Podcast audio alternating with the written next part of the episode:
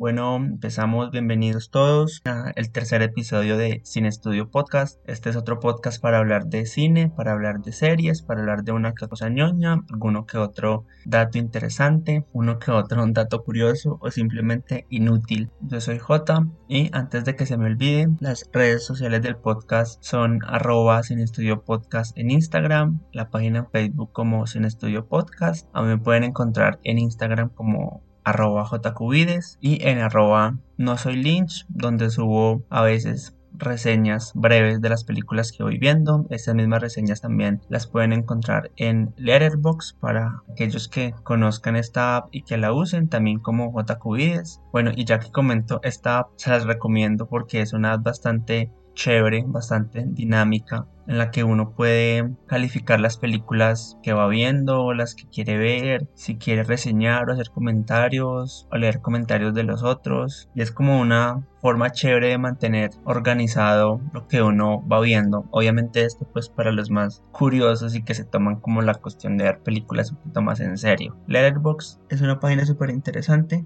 y si lo escuchan, ojalá me patrocinen el podcast por hacerles publicidad. Bueno, el episodio de hoy va a ser el primer episodio temático. En los anteriores les estaba hablando de cosas random que me gustan. En este ya voy a tomar un tema en específico y es algo que aún no está muy de moda, pero yo sé que en unos meses va a estar en la boca de todos, entonces quiero hablar un poquito de eso antes de que se vuelva súper popular y todo el mundo esté hablando de esto. Y es Dune, pues va a ser popular porque en diciembre, si se logra estrenar en diciembre, va a salir una nueva adaptación de este libro de la mano de Denis Villeneuve con un cast brutal encabezado por, por Timothy Chalamet. Y hace como dos semanas salió el tráiler y bueno, se volvió súper viral y es que desde que se anunció este proyecto se volvió uno de los más esperados del año porque en realidad es un muy buen director este señor Dennis y pues el cast es, es genial entonces pues todo el mundo va a querer ver una película con este cast aunque no conozcan muy bien la historia. Pero antes de hablarles de esta película les quiero hablar de lo que es Dune porque pues no es algo nuevo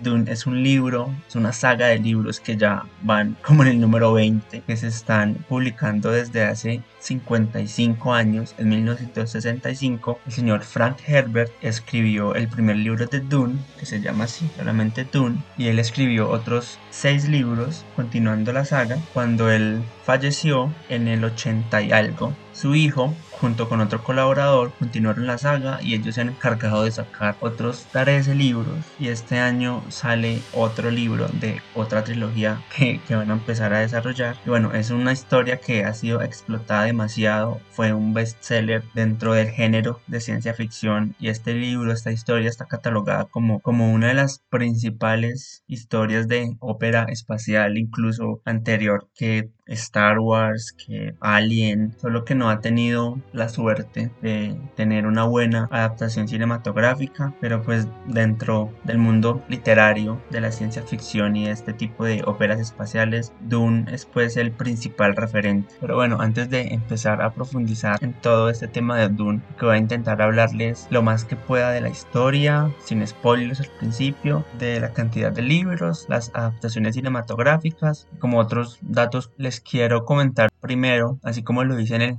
capítulo anterior sobre lo que vi esta última semana como calentamiento previo para empezar el tema. Les voy a hablar primero de una película de Netflix nueva que se estrenó esta semana pasada, que es Enola Holmes, protagonizada por Millie Bobby Brown y que todos vimos por Henry Cavill. Esta es una historia sobre la hermana menor de Sherlock Holmes, pero pues no es una historia escrita por Arthur Conan Doyle, sino por una autora, de hecho no hace muchos años, decidió crearle una hermana a Sherlock y crear este libro como para un público más juvenil, más adolescente, pues les funcionó y salió esta, esta adaptación cinematográfica, igual mantiene el mismo estilo del libro porque tiene un aire pues juvenil. Toda la película es muy muy adolescente, muy vamos a resolver un misterio al estilo Sherlock Holmes, pero para un público adolescente y con preocupaciones que puede llegar a tener un adolescente, ¿cierto? Porque Sherlock Holmes, para los que nos conocemos y nos gusta, pues sus historias son un poco más serias, a veces muy oscuras, sobre todo las que nos contaban en Sherlock, la serie de la BBC protagonizada por Benedict Cumberbatch, que es así una de las mejores adaptaciones de Sherlock que yo he visto y muy teso que lo hayan traído a la actualidad. Pero bueno, en fin, la película de Enola es enteramente pues la historia de ella queriendo ser una mujer independiente. Bueno, este es un mensaje como bonito que da la película en cuanto a la independencia de la mujer,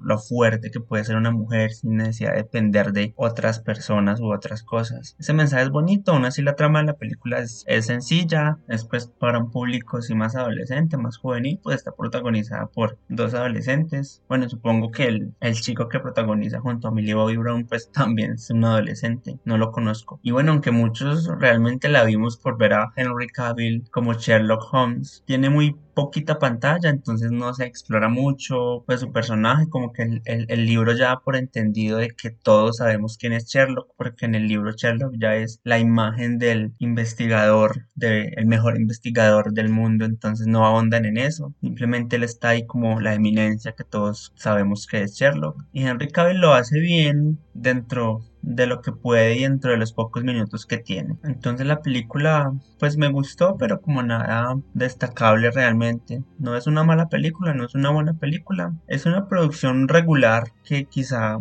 a un público pues más joven si le guste. Bueno, otra película que revisité, que volví a ver después de varios años, es una de Ridley Scott de 1991 y es Thelma and Lois, que es una película que me encanta porque es un mensaje de liberación femenina, pero desde una perspectiva pues no muy drástica, sino más bien de cómo las situaciones y la fortaleza de unas mujeres puede llevarlas a situaciones extremas y a tomar decisiones muy fuertes que bueno terminan desarrollándose de una forma quizá un poco dramática pero que nunca sale de tono pues con el estilo de la película. Es protagonizada por Gina Davis y por Susan Sarandon. Bueno pues la historia de esta película es básicamente dos amigas que deciden emprender un viaje y se empiezan a encontrar con varias dificultades y es como ellas afrontan esas dificultades y todo les empieza a salir mal y la situación cada vez se va poniendo peor y ellas y ellas pues pasan de ser dos chicas que no se atrevían a hacer muchas cosas a hacer cosas pues que nunca pensaron que podían hacer. Terminan contando pues una historia muy buena muy entretenida muy bacana muy interesante de ver con una construcción de esos personajes principales bastante bastante chévere. Además de que está acompañada pues de una fotografía excelente una banda sonora y pues dirigida por Ridley Scott que es uno pues de los grandes directores que ha tenido Hollywood desde hace muchos muchos años. Y pues esta película tiene uno de los finales que más me gustan, pero pues no lo voy a arruinar. Es una película muy buena, que ya es pues un, clásico, de más que muchos la han visto, entonces pues no voy a hablar más de ella. Más bien voy a hablar de otra película que vi, también del 91, que es de Gus Van Sant, protagonizada por Keanu Reeves y por River Phoenix, que justo en estos días ha vuelto a ser noticia. River Phoenix es el hermano mayor de Joaquín Phoenix.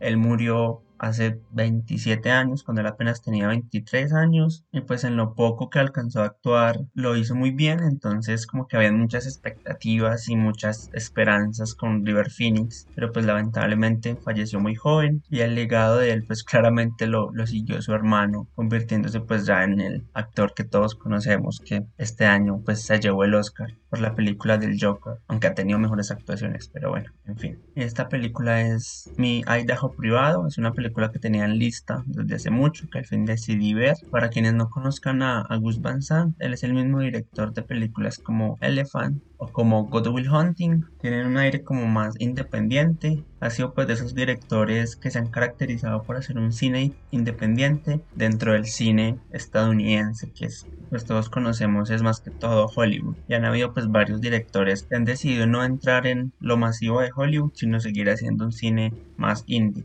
pues esta película también me gustó. Eh, yo no sabía de qué iba, no tenía idea de qué era, solamente sabía que era con River Phoenix y Keanu Reeves. Y básicamente ellos dos son trabajadores sexuales, son adolescentes rebeldes que venden su cuerpo, ya sea porque quieren o porque no tienen más opción o porque es sencillo entrar dentro de este mundo. Lo explora un poco, pero igual la película no se trata de esto, es más sobre un viaje, una búsqueda que emprenden ellos dos, buscando a la mamá del personaje de River Phoenix. La historia básicamente es, es esto, no es nada grande, pero lo interesante y lo bueno que tiene esta película es la forma como está hecha, pues con unas metáforas visuales muy chéveres que se notan desde el principio de la película y también con muchos juegos de planos y de tomas que realmente hacen muy atractiva visualmente la película, aunque la historia pues como ya dije sea sencilla. Y pues siempre va a ser chévere ver actuar a Keanu Reeves cuando era joven y la química como tan chévere que se siente que tuvieron en esta película junto con River Phoenix. La película es del 91, él falleció en el 93 entonces esta fue como una de las últimas películas que alcanzó a grabar en su totalidad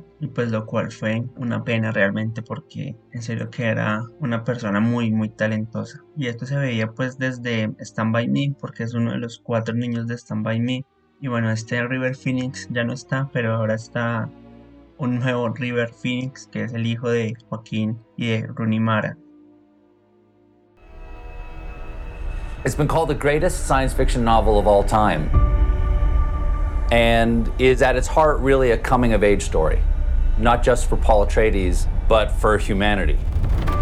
I read the novel when I was younger, it had a huge impact on me.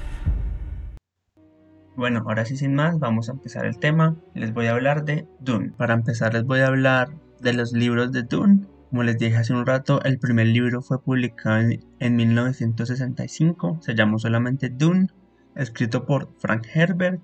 Él también escribió los siguientes cuatro libros de la primera planeada tetralogía sobre Dune y luego una secuela directa que se llamó Casa Capitular, que fue el último libro escrito por él. Luego de esto su hijo, Brian Herbert, junto con Kevin J. Anderson, otro escritor de ciencia ficción, retomarían pues la historia de Dune, escribirían un par de libros que continuaban la historia de Casa Capitular directamente con los escritos que dejó Frank Herbert sobre cómo quería que terminaran los libros, aunque la mayoría de los libros que ellos escribieron y que extendieron el universo de Dune lo han escrito desde cero.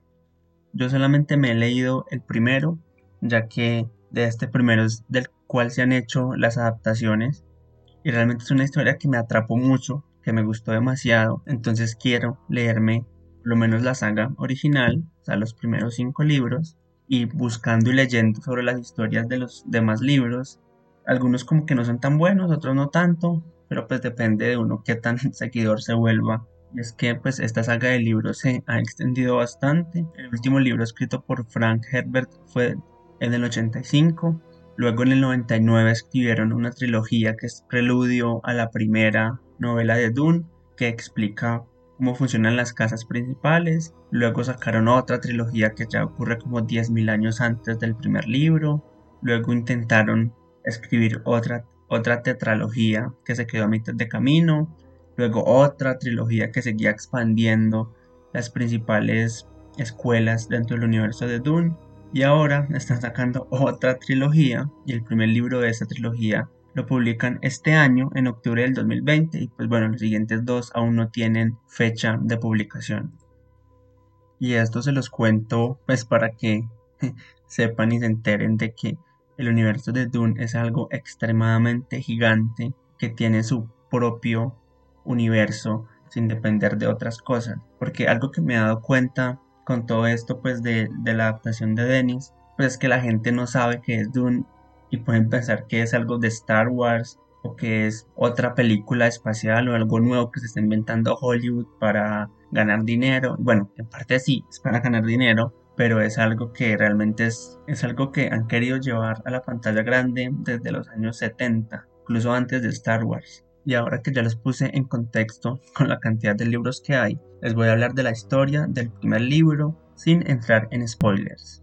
Entonces, bueno, ¿de qué va Dune? La historia ocurre en nuestro propio universo, pero 10.000 años en el futuro. Luego de haber ganado una guerra contra las máquinas, muy a, a, lo Terminator. Pues en esta historia hubo una rebelión también de máquinas, de computadoras inteligentes, la raza humana ganó, se crearon varias escuelas. Una de ellas es la escuela de Mentats que se encarga de criar a las personas para que sean computadoras humanas, ya que después de esta guerra se prohíbe en todo el universo conocido que las máquinas puedan tener algún tipo de inteligencia artificial. Se crea también una orden de solo mujeres que se llaman Bene las cuales las adiestran tanto física como mentalmente para crear pues mujeres extraordinarias que van a servir principalmente como consejeras o acompañantes de los gobernantes. Y tenemos a tres familias principales, tres casas principales, que son la casa Atreides, la casa Harkonnen y la casa Corrino. Y esto es importante porque la historia se desenvuelve principalmente por la rivalidad entre la casa Atreides y la casa Harkonnen. Y la casa Corrino siempre ha sido la que ha gobernado sobre el universo. Teniendo ya este breve contexto, la historia de Dune empieza en el planeta Caladan, el cual es el hogar de la casa Atreides, la familia protagonista de nuestra historia, y a la cual pertenece Paul Atreides, que es el personaje principal de los primeros libros y va a ser el personaje principal de todas las películas. Paul es hijo de Dama Jessica, que es una mujer que pertenece a esta hermandad de la cual les, hablé hace un momento, que es las Bene Gesserit, y de el duque Leto Atreides. Esta familia siempre ha gobernado sobre Caladan y es uno de los feudos regidos por el emperador. Es que algo que tiene Dune muy interesante es que además de la ciencia ficción, trata temas políticos, trata temas filosóficos, religiosos, científicos, a los cuales me voy a ir refiriendo a medida que, que los vaya contando y que requieran detenerme en este punto. Continuando con la historia, otro de los feudos es Arrakis, un planeta desértico que se conoce comúnmente como Dune, y este planeta ha sido regido por la familia Harkonnen, que como les dije son los enemigos de los Atreides.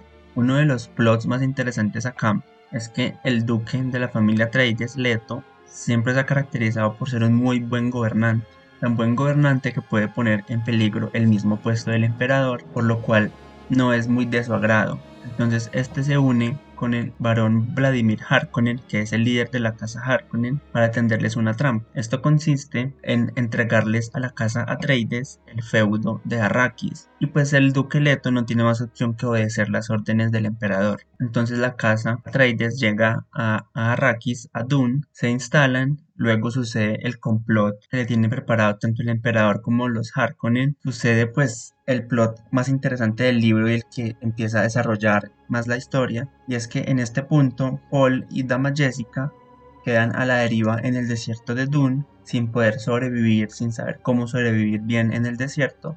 Y se encuentran con una tribu nativa que se llaman los Fremen. Ellos pues terminan uniéndose a esta tribu al punto de que terminan siendo reconocidos como uno de ellos.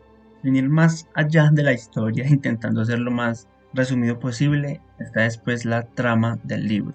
Pero más allá de la trama hay otras cosas importantes a mencionar que suceden dentro del planeta. Y es que dentro de este planeta existe una especie slash droga que se llama melange. En inglés, en español, melange. Esta especie solamente se encuentra en este planeta y es muy importante para los viajes espaciales. Existe un ente que se encarga de los viajes espaciales que se llama la Cofradía Espacial y ellos tienen unos navegantes. Estos navegantes consumen la especie melange y ellos entran en un tipo de trance el cual les permite viajar en el espacio sin necesidad de trasladarse. Es como un tipo de plano metafísico astral al que solamente pueden entrar a través del consumo de esta sustancia. Como solamente existen dentro del planeta, quien controle el planeta va a controlar la especie, por ende va a tener control también sobre los viajes espaciales y también sobre el universo mismo. Y por eso es que este planeta es tan importante y como es un desierto, entonces también es desafiante el control de él y justamente por eso es que se lo entregan a la casa Atreides, ya que, que significa un desafío bastante grande y que tiene muchos peligros dentro de sí. Dentro del planeta existe esta tribu que se llaman los Fremen, que ya les mencioné, que tienen un conocimiento enorme sobre el clima, sobre el desierto y sobre la especia. También conocen muchos secretos, por lo cual esta tribu también significa un peligro para el emperador y para la cofradía espacial. Dentro de Dune y a desierto abierto existen unos gusanos gigantes, que también son una amenaza bastante grande para aquellos quienes se quedan atrapados en el desierto. Estos gusanos tienen una relación directa con la producción de la melange de la especia, pero que solamente los Fremen conocen. Entonces es un secreto que también se va revelando a medida que la trama va avanzando. Entonces ya les conté un poco de cómo funciona más o menos la política dentro de Dune, los feudos, la importancia de la especia Ahora les quiero comentar un poco sobre la filosofía que existe dentro de Dune, especialmente sobre esta tribu, sobre los Fremen, y es que como ellos viven en un planeta desértico, donde el agua escasea, tienen toda una filosofía y una cultura alrededor de la importancia del agua, al punto de que el agua es prácticamente sagrada para ellos y no se puede desperdiciar. Confeccionan unos trajes que se llaman destiltrajes que se encargan de recolectar toda la humedad del cuerpo, de todas las heces y de todos los fluidos corporales, la filtran para que sea adaptable al consumo humano. Además de eso, también tienen toda una costumbre en cuanto a la preservación del agua. Cuando uno de los Fremen muere, ellos tienen un ritual para extraer todo el agua del cuerpo, ya que el agua de las personas pertenece a la tribu y ellos almacenan esta agua, ya que tienen la esperanza de que en algún momento, así sean cientos de años después, puedan adaptar el planeta y puedan adaptar el desierto a un clima sostenible de fauna y de flora. Y estos son planes que los Fremen han tenido desde muchos años antes, pero también como les dije, ellos no son del agrado del imperio, por lo cual todas estas actividades de conservación y de cambio climático tienen que tenerlo a escondidas del imperio y esto lo logran teniendo un acuerdo con el imperio y es que como ellos habitan en el desierto profundo y tienen tanto conocimiento sobre la especia y poder sobre él, tienen que darle un dote de especia al imperio y a la cofradía a cambio de que ellos no tengan satélites ni vigilancia en el planeta para poder desarrollar tranquilamente sus planes. Y ahora otro factor, quizá el más importante, es lo que tiene que ver con Paul Atreides y la religión dentro de la trama. Dentro de toda esta historia existen dos leyendas principales. Una le pertenece a las Bene Gesserit, la cual como les dije es una orden de solamente mujeres, pero tienen una leyenda en la cual un hombre va a ser más poderosa que todas ellas, pero ellas lo van a poder controlar y eso les va a dar pues un poder también muy grande frente a las demás casas y frente a las demás escuelas, ya que como una de sus principales características es el control mental, una persona que tenga las capacidades aún más avanzadas que las de ellas, pues les va a facilitar el tener bastante poder. Como ya se lo deben imaginar, Paul puede ser potencialmente el elegido, y es que este elegido es hijo de una Bene Gesserit, y estas mujeres se les ordena engendrar solamente mujeres, ya que ellas tienen la capacidad para manipular la genética y decidir si quieren engendrar hombres y mujeres. Jessica desobedece engendra un hijo porque el duque Leto quería tener un hijo y ella en un principio lo hace solamente por amor al duque y no por esperar de que su hijo sea el elegido.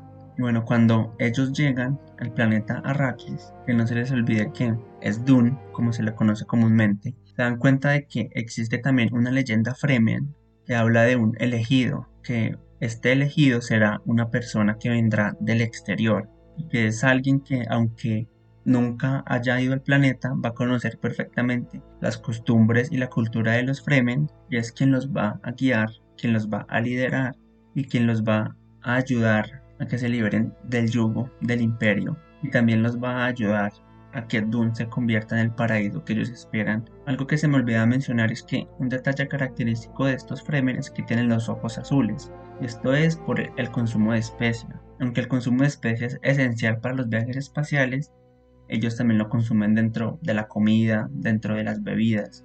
Entonces eso hace que el color de sus ojos cambie y que eventualmente quien esté expuesto al consumo de la sustancia por cierto tiempo pues también se le van a tornar azules los ojos. Por ahora les voy a contar eso y les voy a seguir contando la historia ya con spoilers para poder hablar como más abiertamente después de que les hable un poquito de las adaptaciones cinematográficas que han habido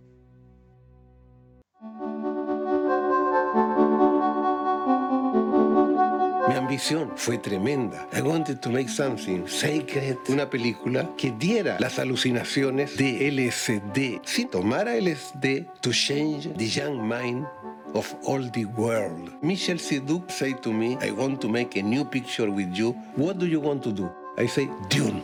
And he say, yes. La primera adaptación que se iba a hacer del libro la iba a hacer Alejandro Jodorowsky.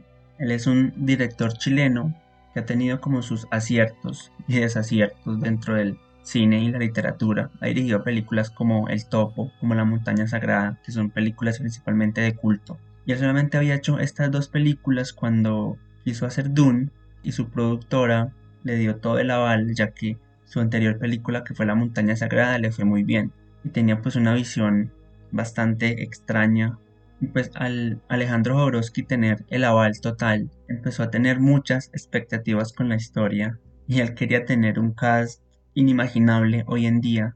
Y es que quería tener a personajes como Salvador Dalí, Orson Welles, Mick Jagger, quería que la música original la compusiera nada más y nada menos que Pink Floyd, además de que consiguió un equipo de producción pues también genial con varios de los mejores diseñadores y artistas visuales que habían en el momento, pues toda esta gente había aceptado estar en el proyecto, pero como era tan ambicioso, se terminó quedando sin fondos y el proyecto nunca despegó. Aunque la historia ya estaba lista, todo el storyboard estaba listo de principio a final y lo único que les faltó fue el dinero para que esto hiciera realidad. Justamente por lo ambicioso del proyecto, hoy en día mucha gente dice, y no solo gente, sino críticos, que es la mejor película jamás hecha. Y esto ha hecho que incluso el mismo Jodorowsky alardee de esto y tenga una actitud a veces fastidiosa sobre las opiniones acerca de lo que tiene que ver con Dune. Y pues la verdad no es alguien que sea muy de mi agrado. Entonces como que a veces me fastidia la forma en la que él habla como una eminencia acerca de lo que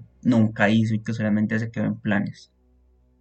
Dino uh, somehow in, in Dino's mind put um, the Elephant Man together with, with Dune. And um, he called me and uh, asked me if I would read this book. I wasn't a hundred percent. Um, I I don't know quite how that happened. That's my one, uh, in my mind, uh, big failure. And um, but I learned a tremendous amount on that film. I love Dino. I love his daughter Rafaela. I love the cast and crew and I left Mexico City. I was down there for a year and a half. Uh, Dune took three years to make, start to finish. Um, but it was a nightmare, and it was a nightmare. Luego, este proyecto quedó en el olvido por varios años hasta que un tiempo después le dieron el proyecto a David Lynch.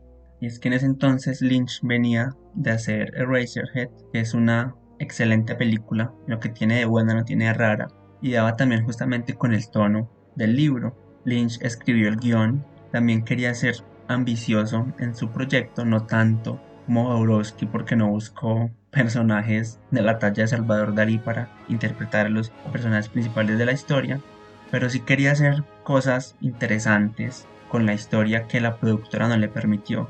Cuando la película se estrenó fue un fracaso, se terminó convirtiendo solamente en una película de culto y lo que se esperaba pues despuntara y fuera algo tremendamente exitoso terminó quedándose un poco en el olvido al punto de que David Lynch dice que pues ha sido como su peor frustración. No le gusta hablar de eso pero también justamente porque nunca pudo estrenar su versión y eso pues es algo que le pasa a mucha gente, a muchos directores su visión se queda a medias ya que están condicionados por lo que la productora les diga en cuanto a historia, en cuanto a lo que sea políticamente correcto, lo que se pueda decir o simplemente pues como la duración de esas películas. Lynch quería que esta película durara como cuatro horas. Fue también un poco lo que le pasó pues a Jodorowsky. Él quería que esta película durara como 12 horas. Pues también es algo inconcebible. ¿Quién se va a ver una película de 12 horas? Pero igual aquí lo importante y la crítica principal es que muchas películas son malas, no por culpa del director o de los actores, sino porque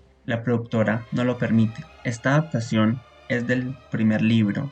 Luego, en los 90 se hicieron un par de series televisivas que adaptaban como los primeros tres libros. Son miniseries, la verdad yo no las he visto porque he escuchado y he leído que no son muy buenas, entonces no estaba como en disposición de verlas, aunque no descarto la idea de en algún momento verla, así no sean buenas, por lo menos saber que existe un intento de adaptar más libros de Dune.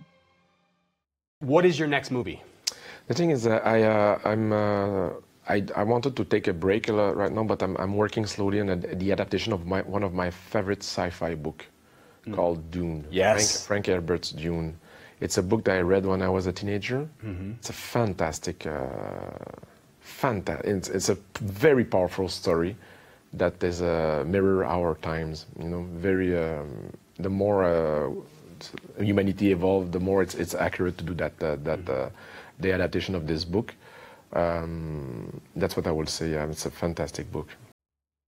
Y ahora sí, hablar más a fondo de la nueva adaptación, esta película dirigida por Denis Villeneuve.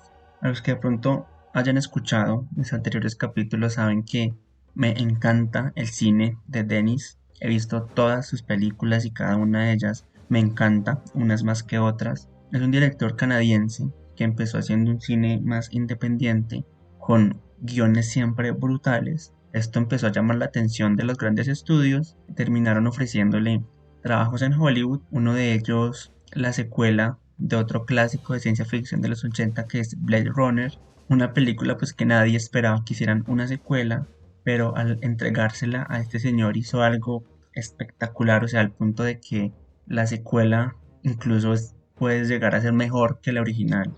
Él también es el director de Arrival o La Llegada en español, que es esta otra película de ciencia ficción protagonizada por Amy Adams y Jeremy Renner, que habla de la ciencia ficción y de acercamientos alienígenas desde una mirada que se va más por el lenguaje y la comunicación. Dirigió también Prisoners, que es un thriller protagonizado por Hugh Jackman, Jake Gyllenhaal y Paul Dano, que es uno de los mejores thrillers que se han hecho en los últimos 10 años, yo creo. Es el director de otras muy buenas películas como Sicario y de Incendies, que como les dije en el primer capítulo, es una de mis películas favoritas de la vida y mi película favorita de él. Y es que pues la característica principal y más atractiva de esta adaptación es el cast, pues tienen el papel principal a Timothy Chalamet, él va a interpretar a Paul Atreides, el protagonista de la, de la historia.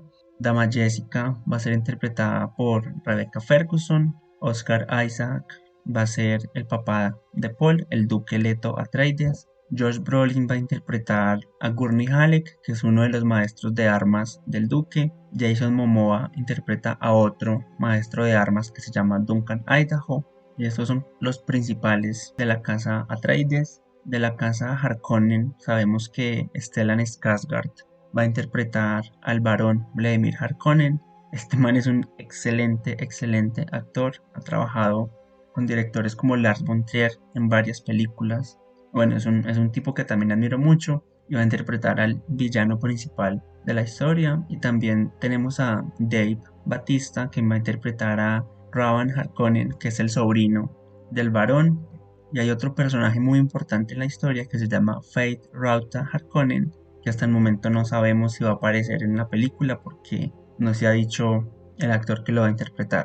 Creo que tampoco se ha publicado quién va a interpretar al emperador, su hija, que también cumple un papel importante, y otros de los personajes más interesantes son los principales Fremen. En el libro son Stilgar, que es el líder Fremen, va a ser interpretado por Javier Bardem, y otra es Chani, quien va a ser interpretada por Zendaya, que viene a ser el interés amoroso de Paul. Hay otro personaje, líder de los Fremen, que se llama Liet Kines, en el libro es un hombre pero en esta versión le cambiaron su género para ser una mujer, pero en realidad es un personaje que lo que más importa son sus ideales. Algo también que quiero mencionar es quien interpretó a estos personajes en la versión de Lynch de 1984 y es como los actores más reconocidos. En esta versión quien interpreta a Paul es Kyle MacLachlan, no sé, nunca he podido pronunciar ese, ese apellido, pero él es el protagonista de Twin Peaks.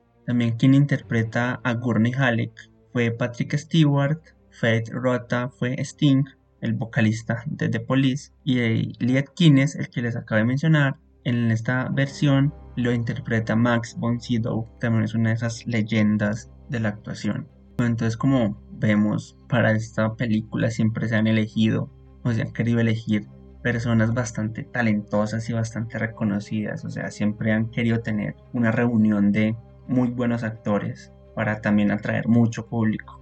Pues nada, esta, esta versión de Dennis realmente es la película que más espero de este año. Sigo cruzando los dedos para que pueda ir a verla, para que esta pandemia me permita ir a verla.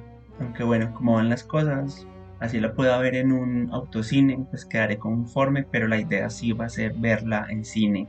Es que el tráiler promete mucho, se ve que tiene una producción gigante. Fue grabada principalmente en el desierto de Jordania, así que se pusieron en la tarea de, bueno, si Dune es un desierto, entonces vámonos a grabar en un desierto.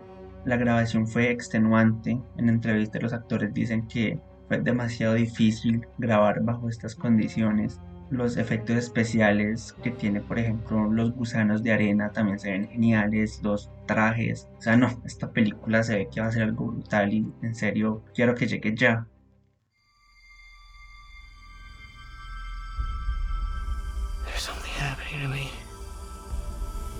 There's something awakening in my mind. I can't control it.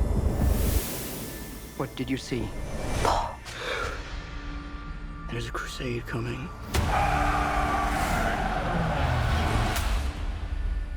Do you often dream things that happen just as you dream them? Yes.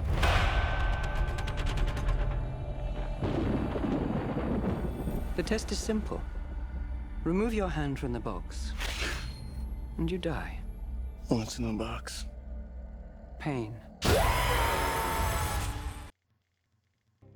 Para los que llegaron hasta acá, les voy a dar todos los spoilers posibles de la historia de Dune, del libro principalmente. Las adaptaciones cinematográficas han tenido varios cambios que también les voy a comentar, pero pues a partir de esto sí va a ser spoiler. Si quieren ver la película totalmente vírgenes, ya no sigan escuchando. Y si no les importa los spoilers, pues entonces continúen acá. Bueno, como les dije, existe un complot entre el Imperio y la Casa Harkonnen para destruir la familia Atreides, ya que significa una amenaza para el, Imperio.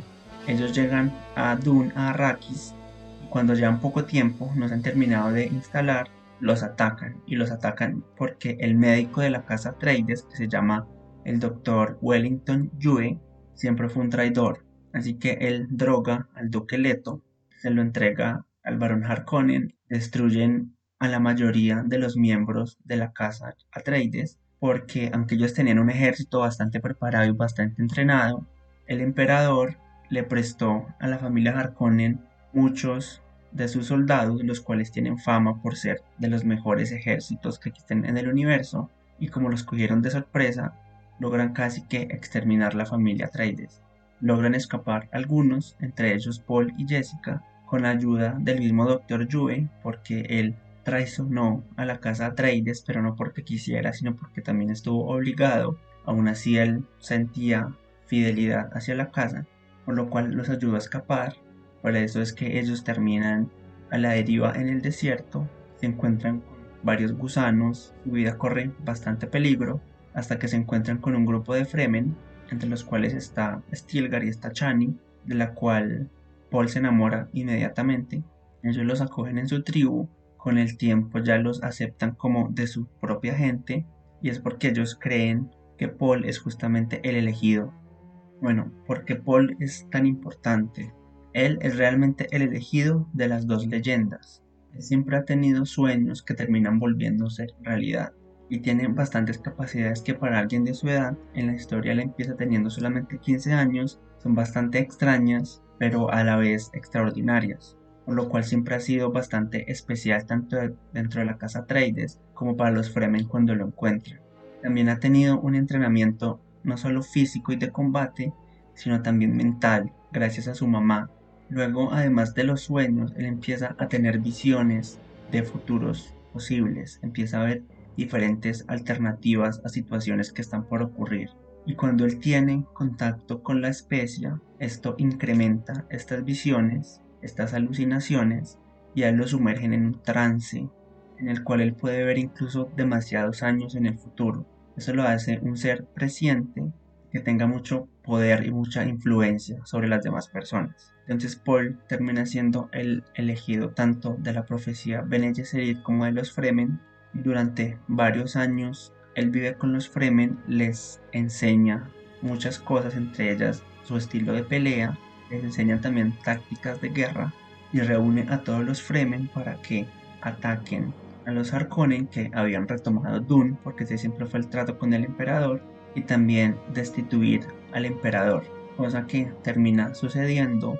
Paul termina siendo el líder político y religioso de los Fremen, los guía en una guerra contra el imperio, contra los Harkonnen, los derrotan. Ya habían pasado varios años, durante todos estos años, tanto los Harkonnen como el imperio siempre pensaron que Paul y Jessica habían muerto en el ataque contra la casa Atreides. Pero durante todos esos años ellos siempre estuvieron escondidos, entrenando a escondidas a los Fremen. Sin embargo, se extendió de voz a voz la presencia de este profeta, de este elegido, que estaba guiando al pueblo Fremen hacia la revolución. Al final de la historia, todos los Harkonnen mueren, el emperador no muere, pero le quitan el poder y Paul termina siendo el emperador del universo. Muchos años después ya nos enteramos de que lograron cambiar el medio ambiente de Dune, de que ya es un planeta clima tropical y templado, pero bueno, eso ya es algo que no nos incumbe en este momento porque es la historia extendida del universo Dune. En la adaptación de Lynch hay ligeros cambios, como por ejemplo el final, en el final de esta película de la nada empieza a llover, es algo raro porque dan a entender de que Paul tenía incluso el poder de hacer llover, eso no queda como muy claro. Pero algo muy rescatable de esta película es que en los momentos en los que Paul consume la especie y tiene estas alucinaciones, le queda perfecto a Lynch porque es un aire bastante extraño y surrealista como él lo hace, lo sumerge a uno realmente en estas visiones que está teniendo Paul. Entonces son escenas muy bien logradas dentro de la película. Por otro lado, la adaptación nunca hecha de Jodorowsky tiene bastantes cambios, sobre todo en, en el final, y es que en el final de esta adaptación Paul moría y el poder de él que se transmitía a todos los demás miembros Fremen y del planeta al punto de que Paul deja de ser un, un individuo y se convierte en una colectividad como que termina siendo el planeta realmente como que todos somos Paul y Dune termina volviéndose como, como una unidad colectiva como el capítulo de Rick and Morty de unidad algo así termina siendo eh, Dune en esta adaptación de Jodorowsky.